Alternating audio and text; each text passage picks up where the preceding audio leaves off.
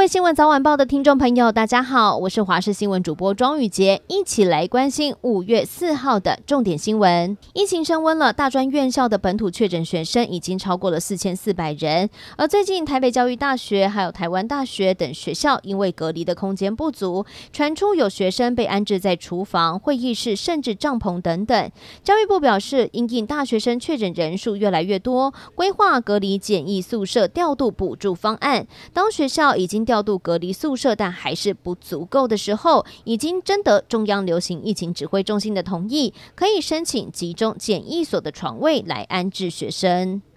简讯十连制退场了，确诊者的足迹也不会再公布。然而，面对现在越来越多的确诊人数，最近指挥中心宣导，并且鼓励大家可以下载台湾社交距离 App，下载的评价却只有三点八分。还有使用者在昨天晚间收到了通知，只说十一天前就曾经跟确诊者有接触过，也直言要是真的染疫，应该早就发病了吧？这样真的很难阻止病毒传播。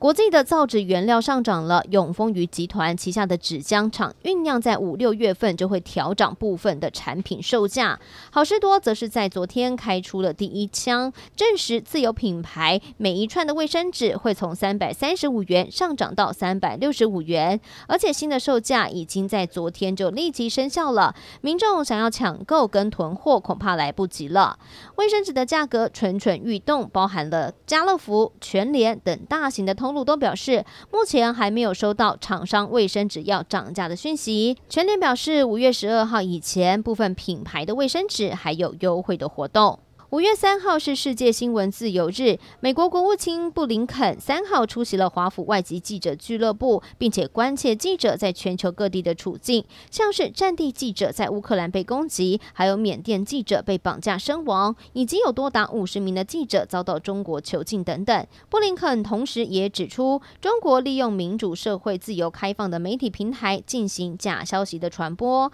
而台湾是处在中共混合战的前线，这是美方非常密切关注的事情，而在中国境内也加强了监视，还有骚扰力道，审查公民、记者。截至在二零二一年的十二月为止，全球一共是有两百九十三名的记者被监禁，其中在中国就关押了五十名的记者，依然是监禁记者人数最多的国家。国际间的消息还要来关心的是，乌克兰总参谋部在星期二表示，俄罗斯军队正试图向驻扎在顿巴斯地区东部的乌克兰部队来推进，并且发动包围。俄罗斯军队在三号晚上炮袭了乌克兰西部城市利沃夫，虽然还不清楚目标是什么，但是目击者表示说，至少有听到了四次明显的爆炸声响。而红十字会委员会也表示，从马里乌波尔亚速钢铁厂撤退的一百多名平民，在三号是被安全的带到了乌克兰所控制的扎波罗热市。他们在五月一号是搭乘巴士和救护车离开了被围困多时的钢铁厂。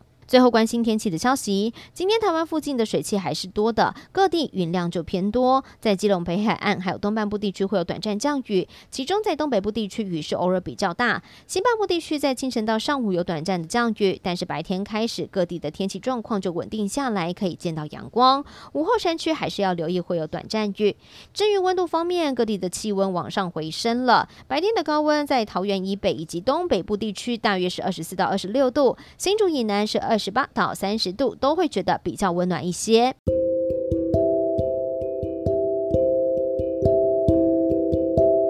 以上就是这一节的新闻内容，非常感谢您的收听，我们下次再会。